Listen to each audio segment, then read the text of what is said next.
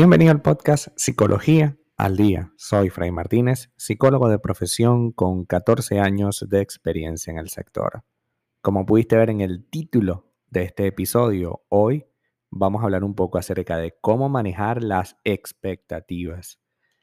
Tan la gran palabra del año, expectativas. Manejar las expectativas significa saber ajustar nuestras metas y creencias para invertir con todo en nuestra felicidad.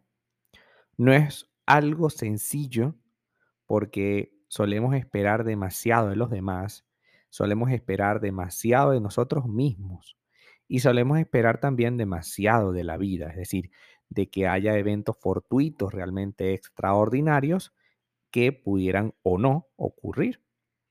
Esa tendencia tan común nos conduce en muchas ocasiones hacia momentos realmente trágicos, porque como bien suele decirse, lo bueno es menos bueno cuando solo se espera lo mejor. Es decir, cuando tú estás esperando algo extraordinario, a pesar de que te, haya pasado te hayan pasado cosas muy buenas, evidentemente no las vas a valorar de la misma forma. Hoy vamos a hablar precisamente del antídoto de la decepción, cambiar nuestras expectativas y tratar de ajustarlas a la realidad, a lo que la vida nos está ofreciendo, a lo que las personas nos están ofreciendo y a lo que nosotros como personas con capacidades limitadas, no es que seamos menos, es que nuestras capacidades son limitadas y hay que asumirlo así, podemos construir a lo largo del tiempo. Una expectativa es la firme creencia de que algo sucederá tal y como hemos creído. Esta visión se aplica por igual tanto a eventos como a personas. El ser humano construye expectativas sobre su propio futuro y también sobre su relación con ese futuro. Quiere decir esto que nuestra idea sobre, sobre las cosas pueden tornarse negativas o ¿Tiene esto que ver con que es contraproducente tener expectativas? Pues para nada, tener expectativas no está mal. Todos nosotros necesitamos cierta seguridad a la hora de pensar en el futuro. Albergar en nuestro corazón la esperanza en que determinados eventos pasarán tal y como esperamos nos da seguridad, calma y bienestar. Lo mismo ocurre con nuestros vínculos afectivos. Damos por sentado que la pareja, la familia y los amigos nos apoyarán en algún momento de necesidad y ese lazo social se basa en la confianza, en el respeto por las cosas que pueden ocurrir.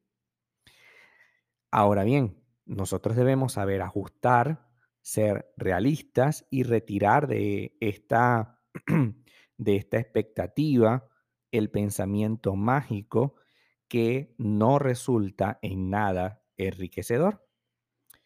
Primero, hay que desactivar ciertas ideas de tu mente. Buena parte de los sesgos mentales de las ideas distorsionadas parten de la expectativa que es poco realista y que boicotea o hace daño a cualquier intento de lograr algo. No es lo mismo si sabes que estás empezando en algo, por ejemplo, un estudio, no es lo mismo creer que voy a lograrlo todo en cinco minutos a saber, a tener la realidad en tu cabeza de que como estás empezando, probablemente no puedas lograr los objetivos que te planteas rápidamente.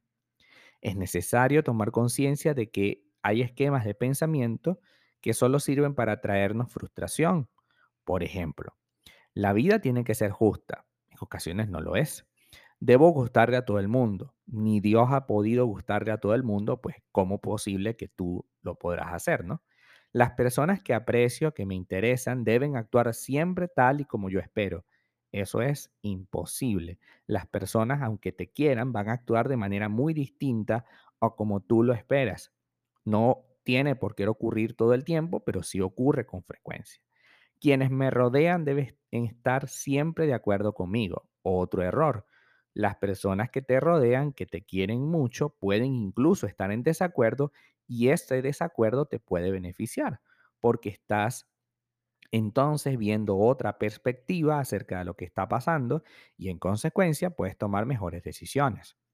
Tengo que lograr todo lo que me propongo. Cuidado. hay cosas que no se van a lograr porque necesitamos que, se, que pasen cosas distintas. Por ejemplo, a lo mejor estás empeñado en lograr un estudio o una práctica, pero al final del día eso no es, eso no te va a beneficiar en absoluto. Estás tan enfocado en ello que te has olvidado de cosas también que son importantes. Debo hacerlo todo exclusivamente bien, tampoco tiene sentido. Si me esfuerzo lo bastante a que todo lo que quiera lo voy a, lo voy a lograr, no necesariamente. Para manejar las expectativas debes centrarte en aquello que solo tú puedes controlar. Si te pones como expectativa que te toque la lotería, por ejemplo, estás usando el pensamiento mágico. Si aguardas un ascensor sin luchar por él o trabajar, si, si estás en un ascensor esperando que suba cuando no has ni siquiera tocado el botón, evidentemente no tiene sentido, el ascensor se va a quedar quieto. Tienes que tocar el botón. Y si tú no tocas el botón y estás dentro del ascensor, muy probablemente alguien lo toque y te empieces a mover en dirección de esa persona, porque esa persona sí se atrevió a tocar el botón. Este ejemplo sencillo nos da muestra de por qué es tan mágico el pensamiento de una expectativa poco realista.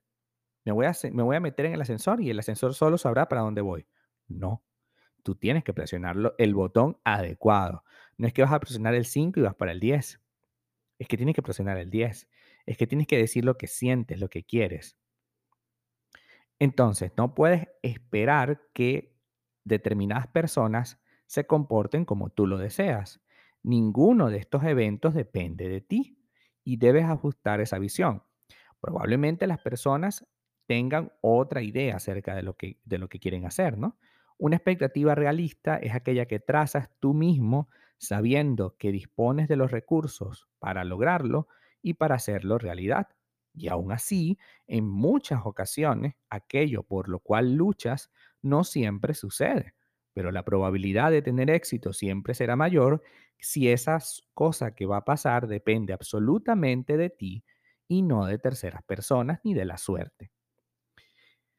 Es importante que para manejar las expectativas es necesario ser prudente. Por ejemplo, no es bueno hacerse grandes expectativas de una película que no se ha visto solo porque el director o los actores o la trama que vimos en el tráiler nos gustó. Tampoco apostar nuestra vida entera por una sola persona. A veces podemos decepcionarnos. Y me refiero con apostar nuestra vida entera a que nos entregamos de manera absoluta con alguien que apenas estamos conociendo y evidentemente eso hace que todo se vuelva muy, haya mucha presión entre los seres, ¿no? La vida puede traernos cosas realmente buenas, pero a veces al mantener expectativas altas, el impacto de esas cosas buenas se diluye en el tiempo. Puede que esperábamos, por ejemplo, que nuestra pareja nos regalara un viaje un viaje lejos. Y al final, el regalo no fue más que una escapada de fin de semana a la playa. Pero, ¿qué más da si estamos juntos? Es importante que tú te concentres en que ese viaje lejos, ese viaje, por ejemplo, a, la, a China, que tú tanto querías que tu pareja te diera, pues en este momento no es posible, porque no depende de ti, porque Tú estás esperando que tu pareja lo logre con su sueldo. Si ambos se pusieran a trabajar en el mismo objetivo, es probable que pudiera ocurrir. Tenemos que tener una expectativa que se ajuste a eso. Reducir expectativas para ceñirse a lo que de verdad importa requiere tomar conciencia de dónde estamos situados. Está bien ponerla siempre en algún lugar alto, pero no más alto que nuestra cabeza. Es decir, no debo estar construyendo expectativas basadas en cosas irreales. Mi pareja, no porque me quiera, debe actuar de determinada manera. Mi pareja, porque me quiera, debe em, complacerme de una manera que yo quiera. Si yo quiero que me complazcan de una forma, si yo quiero que me inviten a un viaje, si yo quiero que me digan ciertas cosas en ciertos momentos, yo debo hablar sobre eso y tratar de llegar a un acuerdo negociado que me permita construir parte de esa expectativa. A lo mejor no se logra toda, pero por lo menos gran parte de ella se va a lograr en la medida en que tú hables, negocies, converses lo que necesitas.